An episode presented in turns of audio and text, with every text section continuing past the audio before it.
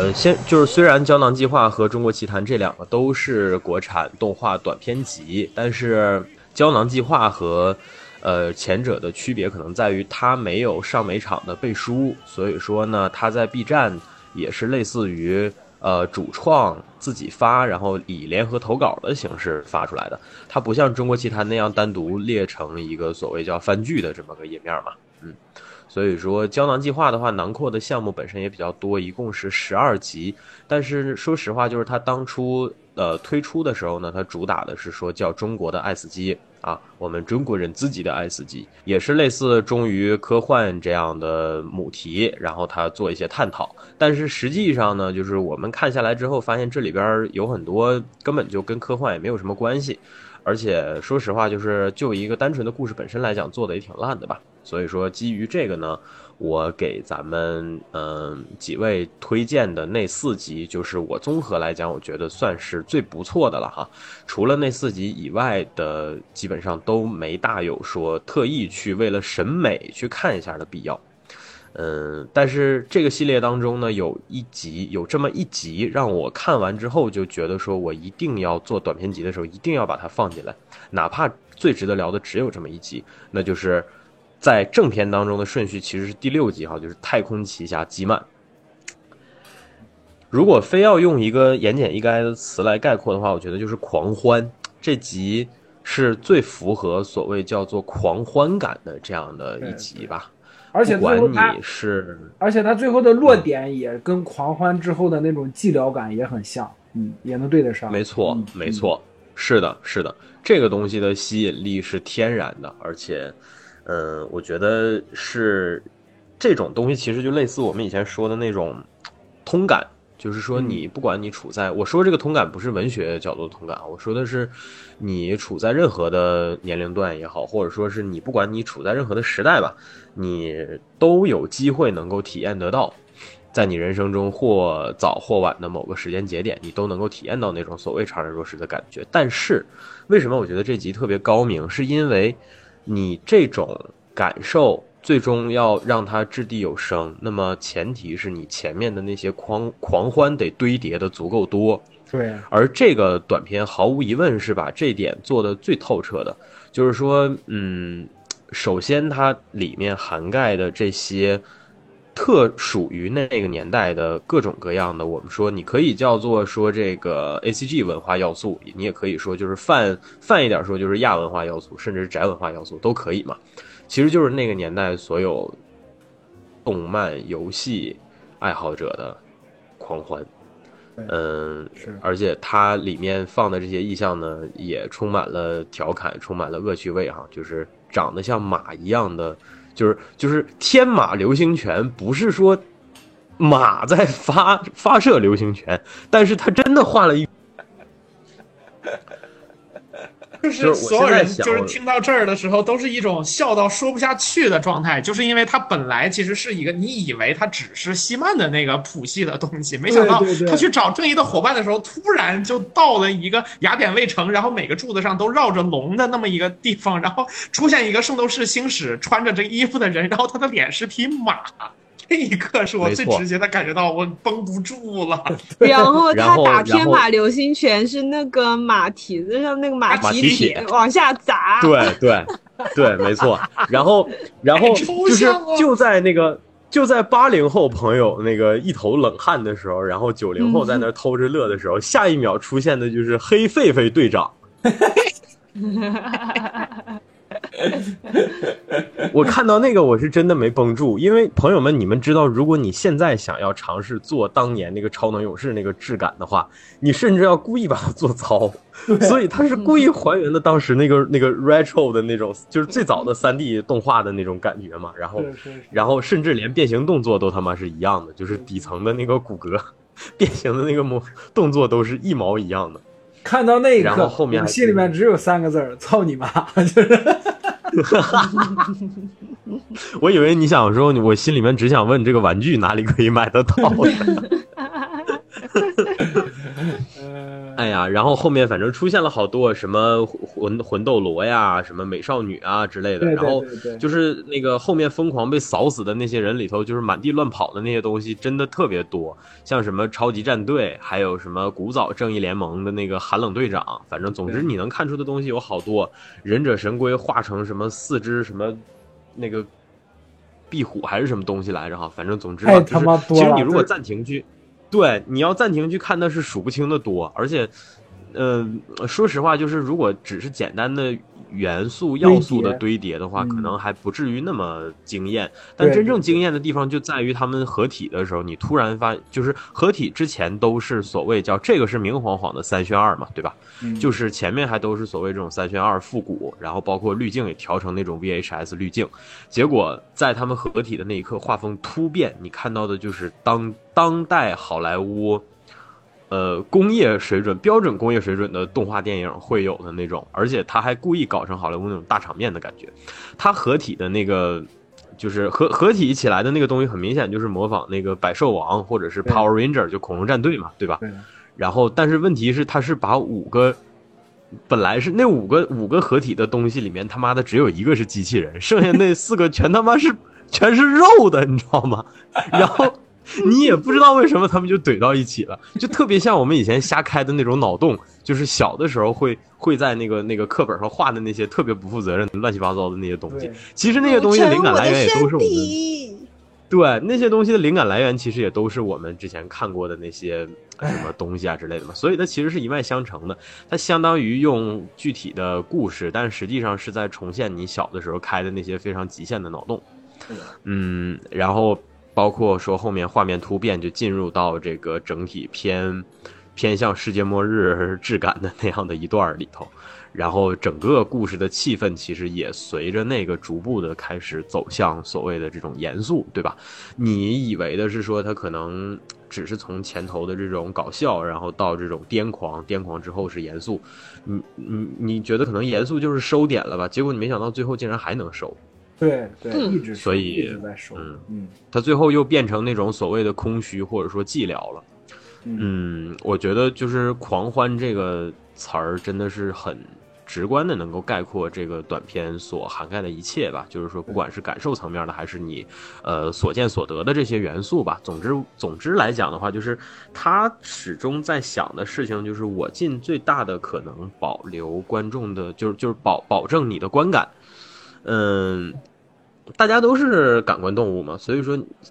这个东西其实就让我想起我我现在听歌的标准也是这样的。其实，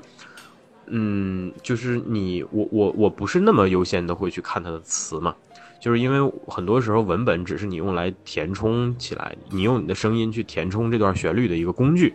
嗯，真正意义上就是说，你最终做出来的这个歌是不是符合人自然的、天然的那种听感？是不是真的能给我天然的那种就是规律性的刺激啊之类的？我可能更多在意的会是这些东西。然后《基曼》这个短片，我觉得它就是很思路非常的清晰嘛，就是虽然它其实。我也没看到什么幕后相关的这个东西啥的，然后创作者好像几乎也是一句话没说的状态，但是你就通过整个这个片儿，你能感觉到他的思路特别的明确。对对，咱就说他如果真跟那个林林的那个导演一样，一板一眼的解释他这片儿里面在讲啥，他不得被砍死？就是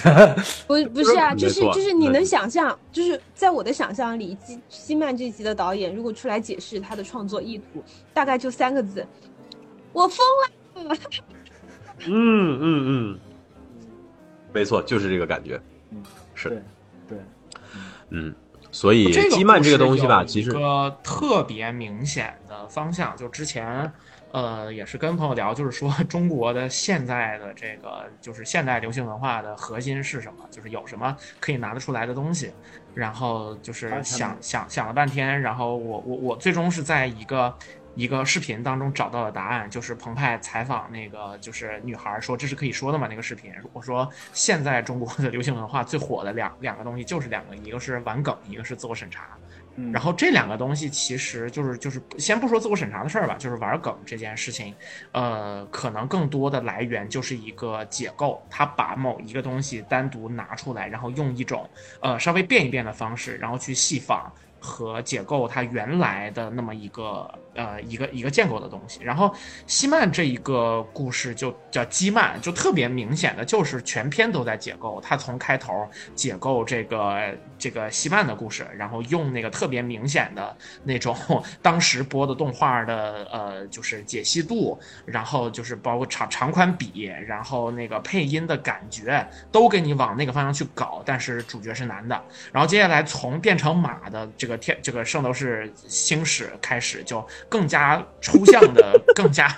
更加那个肆无忌惮的开始解构这个东西，然后直到就。然后，其实，在那之前就有一个他的反派，那个罐头头就说：“你能不能听我说话？”其实不想打，但基曼根本不听他说话，然后就疯狂的开始找正义的伙伴，什么这些东西。其实你看到那儿，你就特别明显，你就知道他在干的事儿就是解构，从这个就是就是表表现形式上的解构，然后每一个角色人设的解构，然后再到整体来讲这种英雄之旅的故事，这个英雄本身跟邪恶战斗这个行为和他背后的动机的解构，然后就到最后。你你到到中间，我看弹幕上在发的全都是加油啊，头是罐头的大哥哥，就是所有的人都并不希望主角赢，就都希望那个反派可以把那个主角干掉。然后包括他们最后全部合体了之后，就反正在在中间到后面，大家就已经全部站在反派那一边了。然后直到最后那个画面，他以为他逃了出去，结果他看到眼前的所有东西全部都是基曼的脸，在那一刻甚至有一点在反整个的资本主义和消费社会的意思，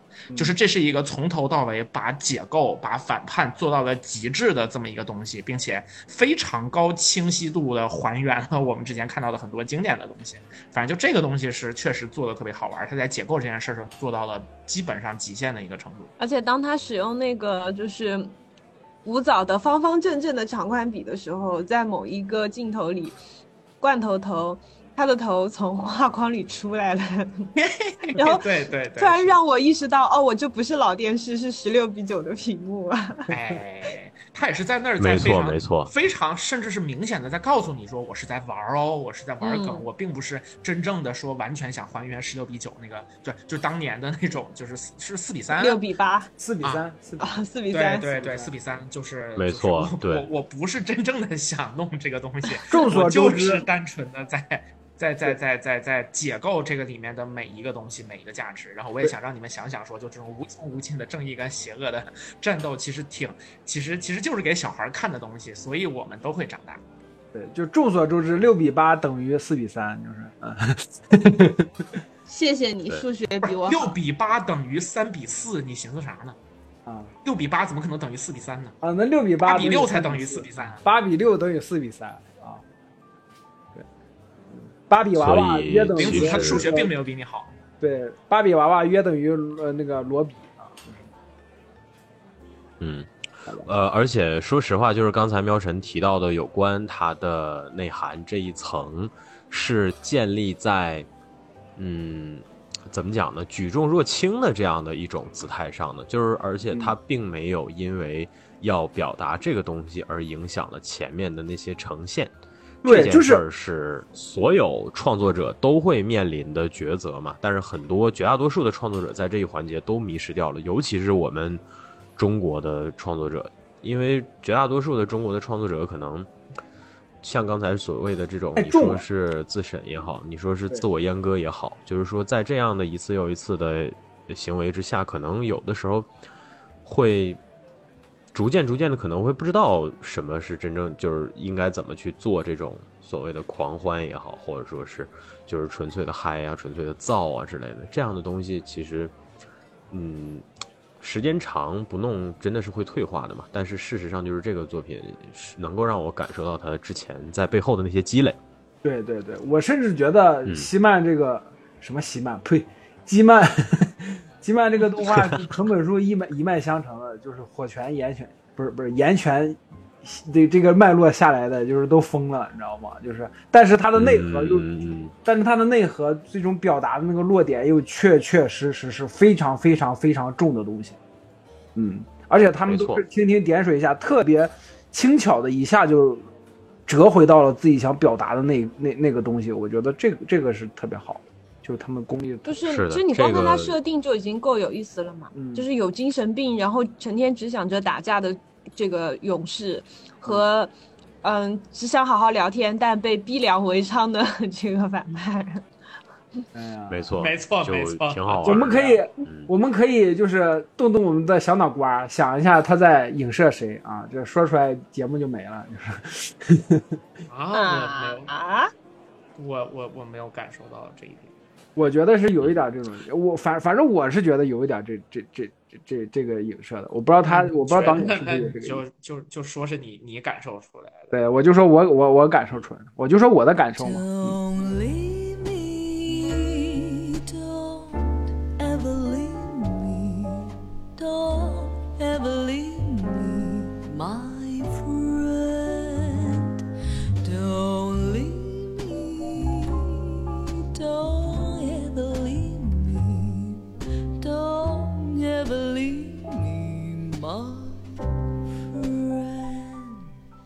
那么，对这个其实就是胶囊计划整个系列当中的头部产品了，Number One 的产品。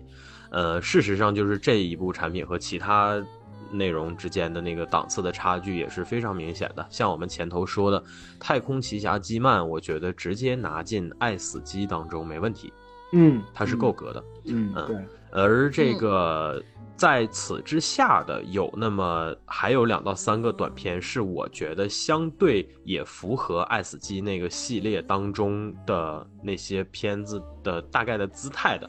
有一个是，也就是第一个叫《终极体验》嘛，《终极体验》这个，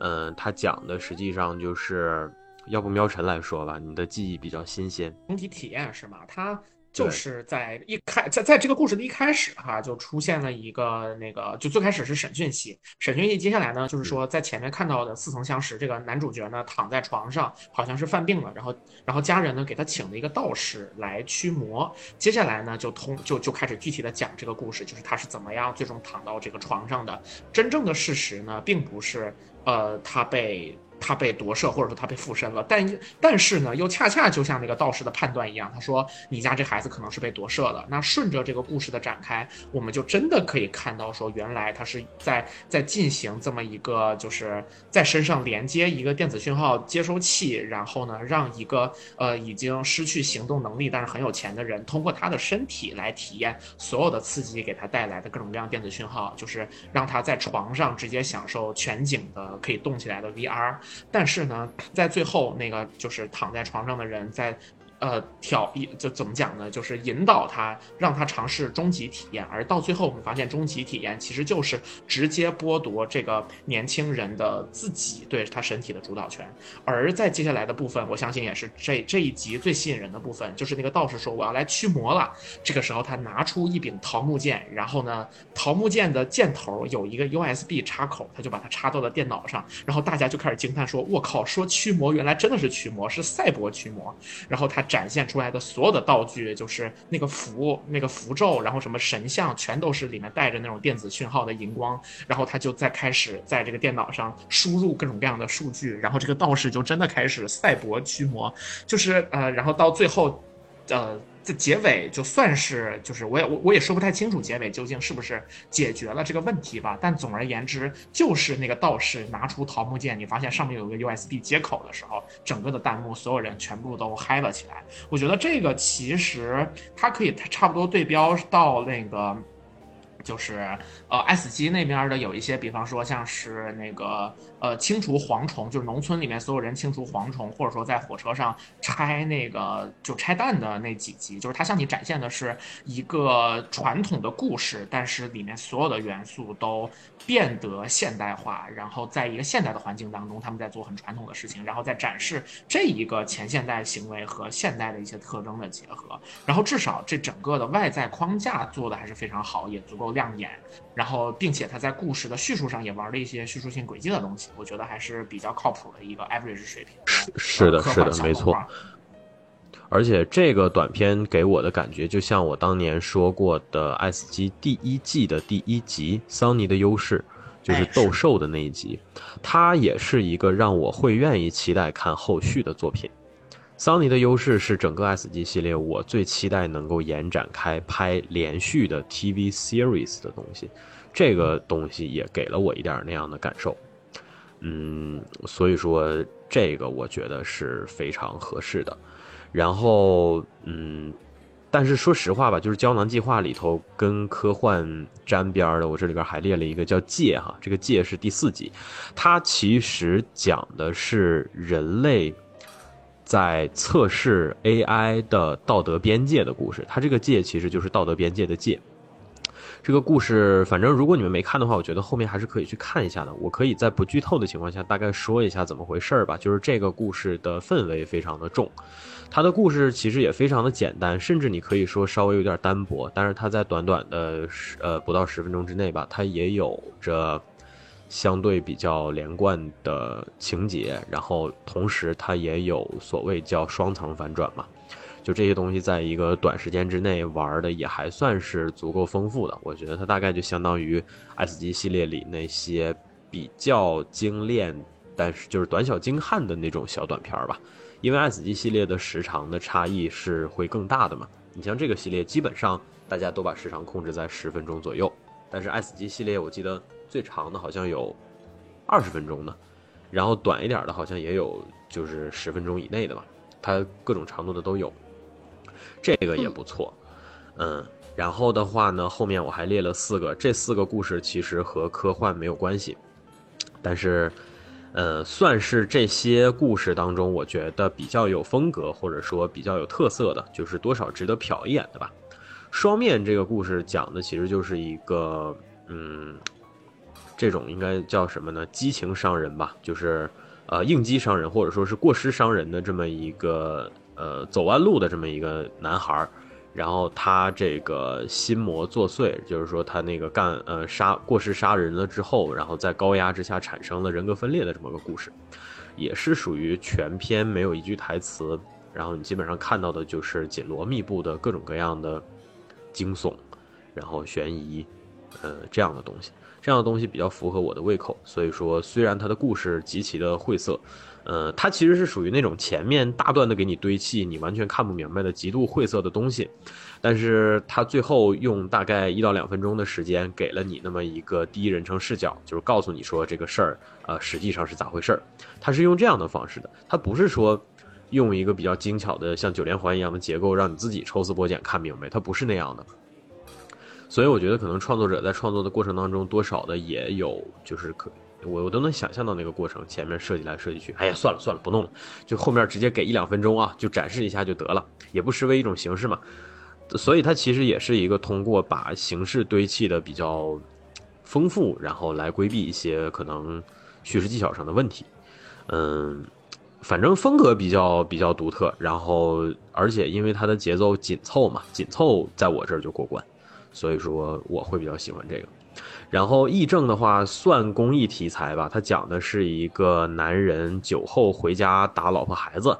呃，但是实际上这个片儿是以那种就是半幻觉视角的嘛，它其实是以这个醉酒之后的视角去看高了的视角，哎，对，它呈现这个世界，所以你能够看到的是一个类似于摆在房间里头的摄像头视角，能看到这个男的回到家以后，然后在屋子里头。啊，晃晃悠悠，闪转腾挪，然后他发现屋子里头有老鼠，他拿了一个盆把老鼠扣起来，然后那个老鼠拼命的挣扎，最后他就把老鼠扣在里面。然后过了一会儿呢，有一只穿着围裙的大老鼠从里面的房间跑出来了，然后可能是试图想要阻止他或者是阻拦他，但是那个大老鼠也被他打翻在地，然后最后打的直接爬不起来的程度。然后，整个这个片子呢，在一次又一次的冲突之间，还穿插了整个房间重力的改变，就是你会发现这个房间在不停的旋转，转来转去。这个，哎，对，这个转来转去，实际上就是喝喝高了以后，也是喝高了以后人的那种体验嘛。其实就是你的大脑的认知。已经失去那个就是小脑吧，别大脑了，就是你的大小脑可能都不太好的状态下啊，就是失衡的状态下，你会感受到的。我们上周去那个青岛啤酒俱乐部参观的时候，我们还特地在那个十八十八度倾斜的房间里头体验了一下那种感觉。它就是所谓叫什么 drunk house 嘛，就是你在里头体验那种喝高了以后的感觉。你虽然人是清醒的，但是那个房间里头。整个的温度是比外面会高一点，所以你你能感受到那种喝完酒以后那种胀的闷热的感觉。你进去了以后，你的脸就会开始红热。然后的话呢，就是因为它是失重的，所以说你在里面也是晃晃悠悠那种感觉。你想要从这个底下然后走到上面去，会非常的艰难。你不扶着护栏，基本上是不可能的事情。它其实就是让你沉浸式的体验那种感觉嘛。然后，嗯，估计他可能也没有想到有人在里面待上瘾了，在里面待了得有十几二十几分钟，不愿意出去的那种。然后，反正总之，这个短片就是一个比较沉重，而且甚至你可以说比较残酷吧。就是它其实呈现，虽然它用这个小老鼠之类的这种手法，但是你说实话，就是看这个片儿的人。都能想到实际发生的事情有多可怕，所以也还蛮就是血淋淋的吧，给你的感觉确实是挺头皮发麻的。嗯，最后尝试着给了一个，就是想要跟这个这种人去和解，就是是可能是后来老婆孩还跟这个男的去和解的这样的这样的小结局，就也是类似于做成蒙太奇放在片尾。但是说实话，嗯，说实话不理解。哎，对，就我我也都不是说不理解，就是我说实话，我是觉得就是那叫什么，嗯，不是所有人都值得美好的结局嘛，对吧？就是更多还是要说这个，就是都还没有看到他开始打老婆孩子的时候，就是光看到他喝多了回家之后往地上墙根就是吐一大滩，那个时候就已经想揍他了。对，就可以是的，是的，没错。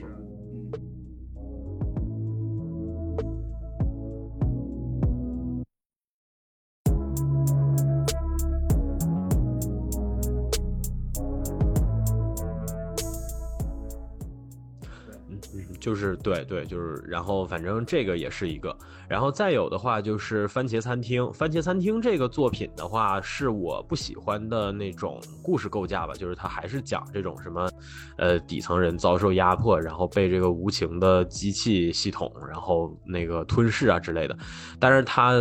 就是还是我还是说我还是坚持我对这类作品的批判的那个统一的态度，就是说你。你如果真的想要在这个视角上去做一些所谓的表达的话，你最好确保它是行之有效的，你最好确保它是符合你最初的本意的。如果你只是单纯为了让把这些鱼聚到一块儿，就你单纯只是为了抛个饵把这些鱼聚到一块儿，然后大家围在一起边抽烟边哭的话，那我觉得你的这种行为，我我就想到说之前那个呃魏梦而生老师，就是他经常提，他说他特别烦韦斯安德森，他觉得这个人心术不太正。就是虽然说我没有那么透彻的了解韦斯安德森的作品以及他背后的一些意图吧，但是我现在有的时候就是我是指这种感觉，就是我对这类创作的。那种厌恶可能跟生哥对安德森的这种感觉是有点类似的，就是我觉得他在反复的，嗯，去就是就是你只是通过不停的让大家围过来的这样的方式，但是实际上你并没有改变任何的东西。你提供的那个架构，你也你提供的那个架构以及你对这个故事最终结局的那个设定，也并不能够让大家在这种所谓的就是又经历一轮那种高压痛苦之后找到一种什么新的解。对吧？你你说实话，就是再说的直白一点，就是真的到了应该拿起刀和瓶子的时候，就别再那个呃，在那儿对吧？就是抽烟，然后自顾自怜了，别别干这种事儿了。真正应该干的事情在家门外面，就是 还是想说的是这个视角的东西。但是呢，为啥还要把它列进来呢？是因为画风我喜欢，嗯，画风有点微惊悚，有点极简，我觉得像欧洲来的。某些独立漫画也好，或者说是或者说是插画的画风，但是我不太清楚是啥。我想到的是之前看过一个系列，有点猎奇的那种吧，就是人物是豆豆眼，然后始终咧着一张嘴，然后一整从手上变出一条狗，然后那个狗的两个耳朵分别是人的两个手，你发现它又是个人哈。我忘了那个画家叫什么名字了，但是我看《番茄餐厅》这个短片会有那样的感觉。这个短片对色彩和光影的运用，我觉得是一把好手。虽然它只是一个二 D 的作品，但是它在这方面也让我找到点当年我为啥提那个鼹鼠的故事呢？就是你 within 二 D 的范畴，然后你做出自己非常独特的一套风格，它是有别于现在我们看到的那些，嗯，基于大家工业化诞生的那些作品的，就是说形式上也是形式上的创新吧，让我会很给面子，而且我还是比较喜欢极简的嘛，嗯，然后还最后还有一个晨光恰恰好，晨光恰恰好是一个讲退休的这个两两对儿，就是其实就是退休的亲家，哎哎，要不你来说吧，我觉得你我觉得你懂我的那个，就是就是这个。其实像是一个一个人的自述，就是退休的两对老夫妻，然后去，呃，法国参加他们，呃，他们两个小孩子的婚礼。然后在这个过程当中，就是两对夫妻，就是他们去一趟嘛，然后顺便旅游。然后其实是有一点讲他们旅游过程当中发生的事情。然后小零碎四个人就，对，就很有很很有代表性，然后有那种是的。一个劲的说：“你听我说，我这个安排很好。你听我说。”然后 有那种，呃，我就是没有什么自己的意见。然后但是，呃，发生了什么问题会很很窝火的那种中年男子哦，老年男子。然后其中还有 一个，呃，艺术家，艺术家就是老婆说什么都还行，但是我更沉迷于艺术审美的世界。然后反正整个。很生活化，就是它就像是一个自述一样，然后最后大家又一起，就是虽然有一些小小的冲突，但是又一起开开心心的回国去这样的一个故事。没错，我还蛮喜欢的。然后他们的配音就全都是那种带点方言的，大家说的都不是很正的普通话，应该是很明显的江浙江浙地区的方言。应该是，应该是，嗯。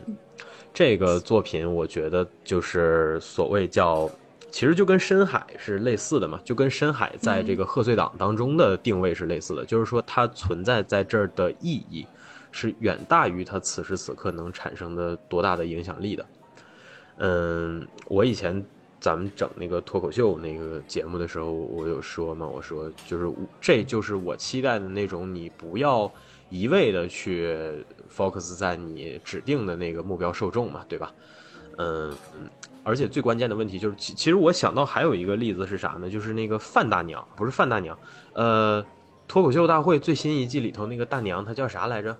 啊，那个大娘，但我忘记她，黄大黄大妈啊，对，黄大妈，对对对，黄大妈，对我我想说的是啥呢？就是。黄大妈，你乍一看，你觉得哇，就是其实她人气也很高嘛，对吧？就都觉得说她退休了，然后自己这个呃，这个这个这个就类似于什么那个呃提前退休心不下岗，不能闲着，然后还来参与年轻人的事儿啊之类的。但是其实我想说的是，黄大妈那个形象，如果说你去讨论她那个形象的存在的逻辑基底的话。其实他还是在顺着年轻人的这个这个审美，或者说年轻人的这个诉求的这个方向去做的这么个形象。他是所做的这些事儿，你会觉得他是酷的，你会觉得他是怎么怎么样的。但是，他实际上依然就是他依然是设计给这些年轻人看的。嗯，这是我觉得。就是我会没有办法打从心底里觉得黄大妈是酷的那样的原因，但是晨光恰恰好这个片儿展示出来的那种气质，就是给我的感觉是和小满一样，他没有基于某些就是现在那些所谓核心化核心受众的那样的角度那样的视角，他没有在那个视角里头去讲这事儿，他里面的这些人就是现实当中你会跟他们一吵架吵好几轮的那种爸妈，就是那样的人。就是在客观展现他们在异国他乡几个人搭伴儿退休以后的生活，这就是以后你们爸妈退休了以后可能会拥有的状态。他只是拍给你看，对他就是就是我有这段经历，然后我把它做出来了。然后你喜不喜欢呢？其实没有太大的所谓。你喜欢当然好，没错。但是如果你实在不喜欢，那我也没办法。就是他会有这种感觉，就是一个很很自我的一个呈现和表达。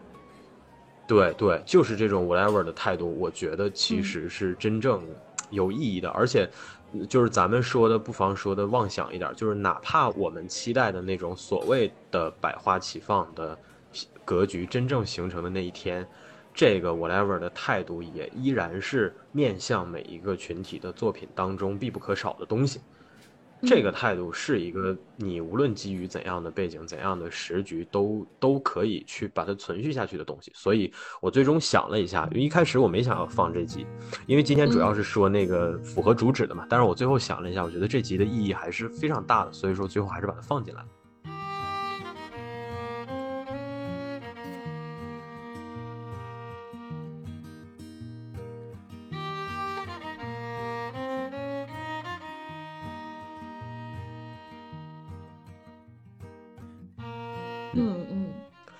所以胶囊计划里头，实际上对，就是胶囊计划里头，实际上非常值得说的，一共也就这么七个 episode，还剩下那五个 episode 里头，有一个是讲一个男的为了保，为了给自己的女朋友缓解压力，然后他不停的偷摸的利用科技消除他女朋友的记忆，结果消着消着，这个操操作过火了，然后把自己也给消了。那个故事就挺惊悚的嘛，但是他那种所谓的利用科幻又为惊悚的格局，其实更符合黑镜。我觉得他有点黑镜第对第一、第二季，而且是早期黑镜的那种，就是更重惊悚、更重人的那种反噬。它更多是侧重在这个层面，我觉得它符合这个阶段的作品。所以说那个稍微值得一提，剩下那几个就纯粹凑数的了。就是故事也半拉柯基，题材上也八竿子打不着。说实话，我也没觉得有什么。值得再去多说。还有玲子刚才说那个爱学习的那个，对吧？那个那个我主要是没看，我我没看完，就差那一集没看，因为我看太长了嘛，我就对没来得及。嗯，那个我觉得是就是他他有很明显的受众群体，就是中学生嘛。那对于就是供给中学生看的动画，我觉得还可以，就是制作的还不错。是是，就是就就是搁这儿当大侠，然后跟。跟武钢和啊武三和黄冈密卷对打，嗯嗯嗯，是的，所以对，没错，这个基本上就是胶囊计划这部分的我的一些感觉了。对，然后就是其实怎么说呢，就是。不管说制作的质量上是否有参差不齐的这种情况出现，但是中国奇谭也好，讲到计划也好，就是有这样的项目诞生在中文互联网，我觉得本身就已经是一个非常值得大家开心的一件事情了。是的，是的，没错。嗯。你也可以理解嘛，就是因为他们每一集都是找不同的工作室在制作，然后不同的导演有各自的风格。那你要说，嗯，就整个产业而言，你真要找二三十个工作室，个个都是那种高精尖的，现实情况上也不太可能。那产出的作品有有高有低，也是很正常的。嗯，在没错，然后。这两个就是所谓的这个项目计划，全部都已经呃放在了互联网上了。那么根据大家的口碑也好，讨论度也好，呃，优秀的作品自然会被更多的人关注。同样的，即便不够优秀，但是有闪光点的作品，嗯，比如说摆拍呀，或者是三维抽帧啊，这些也借由这个系列的讨论度而进入到一些呃非动画从业人员的这种。普通观众的视野里面，这个其实也是一个很好的事情，对吧？对，就像我们当初去评论呃评价 S 级一样，就是这些这些东西、这些项目、这些计划，它的存在本身的意义，或许已经大过了，嗯，就是它的所谓的后续的外延的其他的东西，已经大过这一切了。所以有他们存在就已经是非常好的事情。没错。这个事儿其实让我想到的是啥呢？让我想到了一个前两天那个聊天的时候说的，就是跟色大说那个 DCU 新的规划嘛，就是詹姆斯·古恩现在做了 DC 宇宙的嗯总执行人，然后他把 DC 的项目大概分成两个类别，其中一个类别就是还是准备像电影宇宙那样弄，还有一个类别呢就是黑标系列啊，就相当于漫画里的黑标系列，各自独立的一些单独的项目。嗯，然后，对我当时就是，我当时就说，我说比起他怎么规划那个宇宙里头那些片儿，我更在意的是他怎么对待这些独立的东西，因为这些东西存在的意义要远大于那些可以随时拿来做就是线性规划或者说是环形规划的那些项目，因为这些东西才是我们说你长久上来讲，你想要追求，你想要在这个题材之内，乃至于超出这个题材的范围去追求一些东西的关键。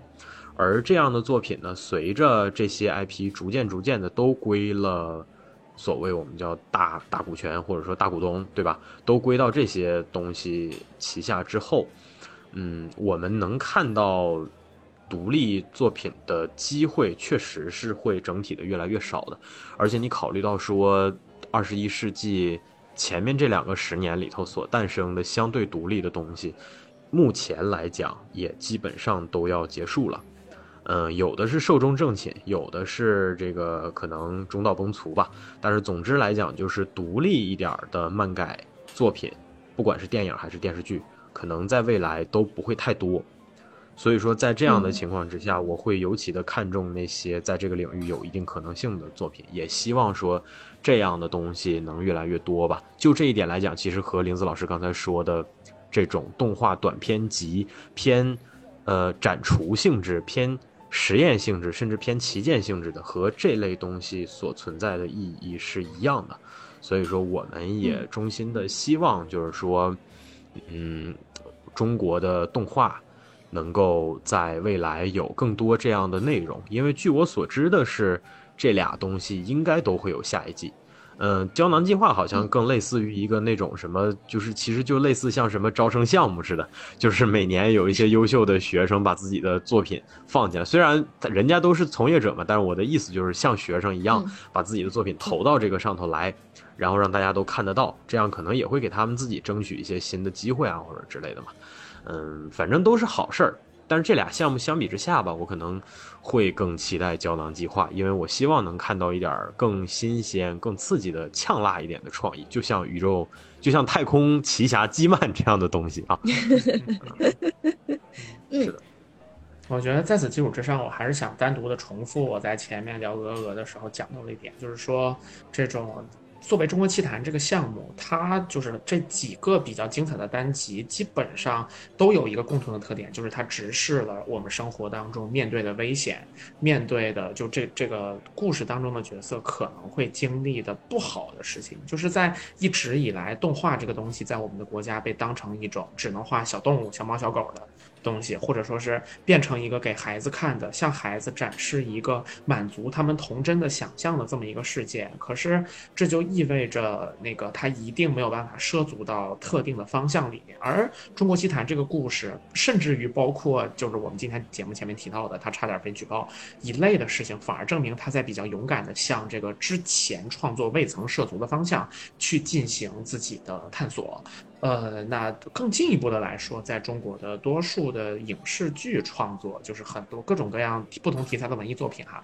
其实都对于这种还原一个真实而危机四伏的，就是中国的环境这这一件事儿上，其实做的不是那么好。而就是这几年我们看到的几个爆款，包括像《隐秘的角落》呀，然后还有最近的《狂飙》，其实都是在这种社会的我们说可能没有那么为人所注视的比较比较阴暗一点的部分，然后去去注视那些个阴暗的花朵是怎样逐渐滋生，并且吸取自己的营养的。然后包括说你真正能在这个故事当中感觉到主角正面临极大的危险，你才会真正的想他之所想，急他之所急。就是所有的这些部。分，呃，我觉得，而而且把它跟这种中国文化的背景相结合，这是非常漂亮的，呃，一些完成。所以说我我还是从我个人的角度，也更希望不仅仅是这几个动画系列能火，然后我希望今后所有的我们能看到的现实主义的作品吧，都更加诚实的面对我们所在的世界，并不真，并不仅仅觉得说这是一个造梦的过程，这是一个给大家看到真善美的过程。嗯，就是当你真正面对说你有可能面对的危险，那所有经受考验的觉悟才是真正的觉悟。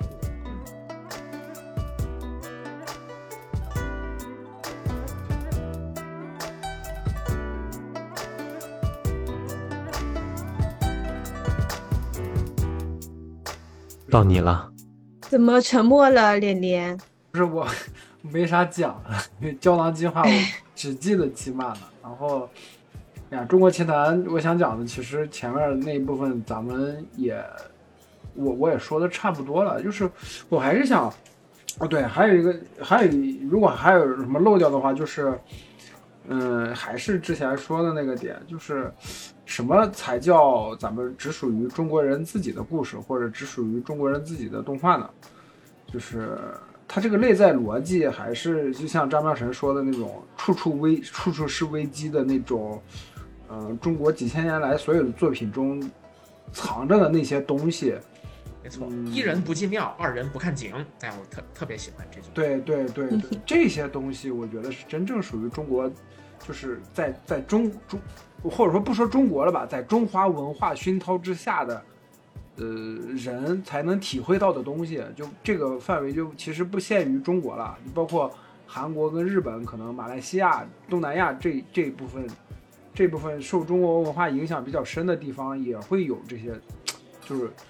嗯，用现在的一个词儿叫汉文化啊，就是汉文化共融圈，不是，呸，就是，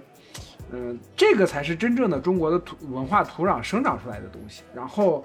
嗯，我我想说的其实就是在我们在创作，如果要说这部分的东西的话，或者说什么真正属于中国人自己的故事的话，这种，嗯，怎么样才是一个好的改编途径呢？我觉得是，嗯，在这种土壤之上增增长出来的东西是什么呢？我当时写《小妖精的夏天》的时候，写出来写的就是，你可以把，就是类似像类似于《西游记》或者说是《水浒传》这种东西，它是一个大背景，然后或者说是一个设定，你在这个设定跟背景之下，怎么样才能让你自己的人物合理的在这种设定之下活下来，或者说是生存，或者说是做自己的事情。嗯，符合只要符合这个大框架，我觉得就是属于，就是中华文化它自己的东西，嗯，它自己的故事。我我觉得这个就是我想补充的一个东西，一一个点了。嗯，再没有，再有的话其实就没有了。嗯嗯，说明白了挺清楚的还是？挺清晰的，只是反正对于我来说就是。呃，我可能一直以来都没有想透一个问题，就是到底什么是所谓的只只属于中中国人的故事？因为我我觉得从我觉得某种程度来讲，这是个伪概念。呃，对对对，就是就是，如果我们想要去那个，就是从一个文化或者说人类，甚至是人类学的角度去概括这种东西的话，好像中华文化概括起来的难度比日本比日本文化要稍微难一点。就是可能，比方说，本尼迪克特。可以写一本叫《菊与刀》的这种书，然后它里面去谈日本的国民性是怎么回事。但好像对于中国人来说，这种东西会更难讨论。至少你想要做这样的命题的时候，它的难度会更大。但是我们作为就是这个文化受这个文化影响的人，本身是会在。看到一些文化印象的时候，突然要素察觉的，比方说费孝通聊乡土中国，他会说很多那个呃家庭格局的组建，而这个东西在一些文艺作品当中可能会体现出，比方说父亲跟儿子的关系，或者说面对一个更大的变动之后，两代人对此的反应可能不太一样。这个东西就跟故园风雨后英国人的方式是不一样的。呃，可能一开始我们只能通过这种直接。的对比，我们去对比《故园风雨后》和比方说，呃，那个《飘》和《白鹿原》，我们分别来看英国人、美国人、中国人是怎么对对对照这种事儿的。但逐渐的这种对比多了之后，你就会发现，哎，中国人好像确实在一些事儿上会有比较共通的一些认知。这个东西，我们我们今天节目已经聊了这么长时间，就不展开太多了。就是我只只说，比方说大家去看。刘震云的小说，或者说像《白鹿原》这样的书的时候，那个里面很多人的选择有多么的不加思索，这种不加思索，可能对于另外的一个文化来说，嗯，会需要很多的解释的空间。但对于一个中国人来说，你根本就不需要去解释，嗯，他究竟是因为什么样的动机才做的这个选择？就好像这个这个，就生哥之前说的，说你对于任何一个中国人来说，你只要看着一个猴子穿上了盔甲。你就一定知道这猴子可能姓孙，然后这是一个很具体的例子。然后比方说在那个《白鹿原》里面，就是去 它里面的很多那种情节，比方说那个，呃，就是为就是什么东西对于农民来说最重要？那肯定是土地。然后前半段很多的情节都关乎于这个土地就是怎么回事儿，以及拿这个土地来干什么。所有的这些部分，可能对于西方人来说，他就会得出一个像模像样的结论，叫做中国人对于土地的依附，以及人们是怎么失去这个东西的。但对于中国人来说，这些事儿甚至于都没有办法直接形成一个议题。我觉得这个就是我们自己文化当中的亲缘。在这些之上，我们能够大概的总结出一些呃，就是更更加的提炼出来的提纲挈领的东西。比方说，中国人对于土地的依附，对土地的依恋，然后那个实际上有点凶险的一个那个就是野外的环境，然后比方说权力上的高压。然后大家会在餐馆当中大声的谈论这个菜好不好吃。何伟在那个江城里面就写到说，大家很喜欢就是公开的讨论说这个菜做的怎么好吃，但是不会聊别的。他说，我想这是因为这个地方长期以来既有一流美食，又有高压政治的。呃，这么一个原因，就是我们到最后可能会想到说有一些这样的共通点，而《中国奇谭》这样的作品最好的地方就在于它通过艺术创作的方式，把这些我们也许需要花很大力气去提炼的东西，以一个非常写意的方式直接送达到你的心里，就这个是我觉得很不错，也很值得去做的一件事情。嗯，嗯，啊，好的，我也。可以，我们在即将要结尾的地方又往上狠狠的拔了一下，我觉得非常好。可以，这个也是独属于，这个也是独属于中国人的 往上拔这个劲儿。对，这就生就是其实，那，其实就是说我们咋说呢？我看到《中国奇谭》这个东西，其实我之所以当时觉得这个节目肯定要录，是因为。咱们电台有两位就是动画专业的，对吧？就是你们可不敢，可不敢，我没进过行业，我我我是我是逃兵。嗯，可不敢，可不敢，我是逃兵。没事儿，就大兵小将嘛。可不敢，就是这这，甚至我都不是这俩人当中的其中一个，然后我巴拉巴拉的说这么多。没错，但是就是咋说呢？我我觉得我也属实没想到，我们竟然这次那个节目的干音又是五个小时哈。反正总之就是，嗯，这俩系列吧，我们印象肯定是挺深了。就是说，呃，尤其像这个《中国奇谭》，我们现在已经讲的非常的具体，但是某种程度上来讲，也是说这些短片足够的扎实。你每拿出来一个，你掰开了揉碎了去看，它都有些啥，都有些啥，其实都能说出一二三四五。能有这样的东西存在，我觉得就算是，其实就像那个之前我们录 P 五的时候，喵神说的，就是你总有点盼的东西嘛，对吧？它这些东西可能就是构成你去判点什么新东西的那个其中的一一小环吧。但是总而言之，就是这俩系列还是值得一看的，尤其是我们重点讲的那几个小作品。反正我们听众当中如果有。呃，有看了的就不说了，但是如果有没看的，然后你还硬着头皮听到这儿了，那可以去稍微的看一看。呃，当然了，如果你觉得这里边有些内容做的不够爽快、不够彻底，那么可以再去看看之前我们做过节目的《爱死亡与机器人》，现在已经出了三季了啊。如果对这个危机感科幻更有嗜好的，可以去看看《黑镜》。反正总而言之，这些。精致美妙的小短片呢，就像我送出去的一盒又一盒的古月金秋，里边也是一个又一个不同口味、不同样貌、独立包装的小糕点啊！相信总有一款能够符合大家的口味的。那么我们这期微妙评话呢，就录制到这里了，感谢大家的收听。呃，喜欢的话不要忘记点赞、关注，然后支持一下我们各个平台。如果能支持爱发电，那就更好了。今年要上映的新的电影电视剧还是有很多的，如果有我们感兴趣的，也会在接下来的时间里陆续的做给大家看。好的，那么我们就到这里了，跟大家说个拜拜吧，拜拜，再见，拜拜。